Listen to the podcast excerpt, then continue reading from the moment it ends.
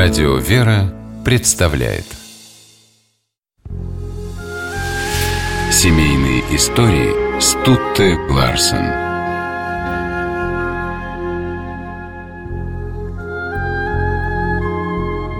В 1913 году, после окончания курса в Санкт-Петербургской духовной академии, молодой преподаватель закона Божьего Александр Смирнов отправился на родину в губернский город Симбирск он ехал с радостью. Не только потому, что в Симбирске прошли его школьные годы, или потому, что ему дали место преподавателя в местном духовном училище, а потому, что Александра ждала красивая, умная и благочестивая девушка по имени Антонина, дочь симбирского священника Поликарпа Виноградова.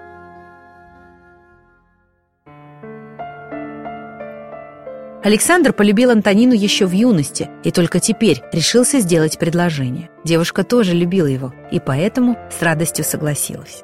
Сразу после свадьбы Александра рукоположили в священники. В Симбирске молодые люди не задержались. Отец Александр получил назначение в Москву. Он стал служить в храме святого великомученика Никиты на Кузнецкой улице.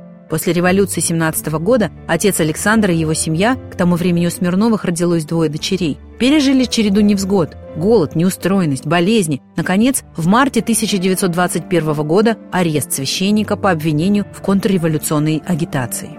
Отца Александра, к счастью, выпустили через два месяца. Даже после освобождения священника матушка Антонина унывала, находясь почти на грани нервного срыва. Отец Александр утешал ее, читая отрывки из Нового Завета, особенно часто 12 главу послания к евреям, где объясняется христианский смысл страданий.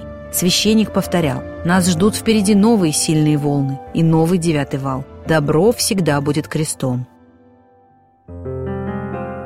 С 1922 года отец Александр был настоятелем храма Климента Римского в Москве, а с 1928 и до самой своей кончины в 50-м – Никола Кузнецкой церкви. Священник вместе с женой, двумя дочерьми и своим престарелым отцом ютился в комнате на втором этаже церковной колокольни. Смирновые отштукатурили и побелили стены, сделали палати из досок.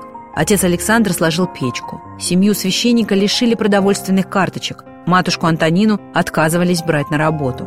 Но отец Александр повторял, «Бог милостив, обязательно найдутся люди, которые нам помогут».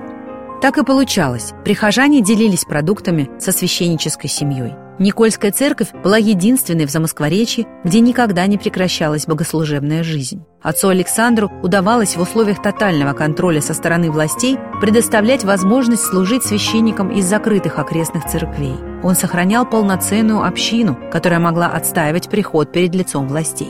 Священнику и матушке Антонине в голодные 1930-е годы не раз приходилось сталкиваться с ворами, которые пытались ограбить храм. Несмотря на все трудности, супругам удавалось вести просветительскую работу на приходе.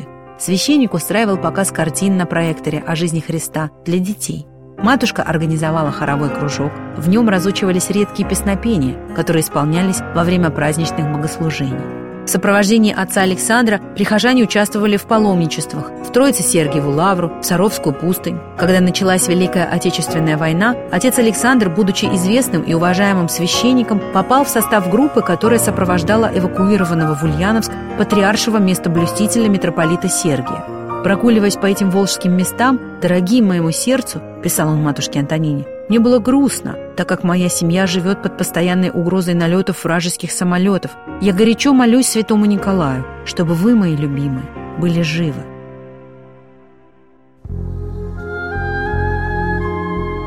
Семья Смирновых воссоединилась в 1943 году и пережила войну. Отец Александр в составе делегации православного духовенства участвовал в параде Победы на Красной площади, а в 1949 году стал ректором возрожденной Московской духовной академии. Увы, он скончался от инсульта меньше, чем через год после этого. Матушке Антонине, которая дежурила у его кровати перед самым уходом, он еле слышно прошептал «Так Богу угодно». Отец Александр и его супруга знали, что преданным служителям Христа уготована новая встреча и вечная радость. Семейные истории –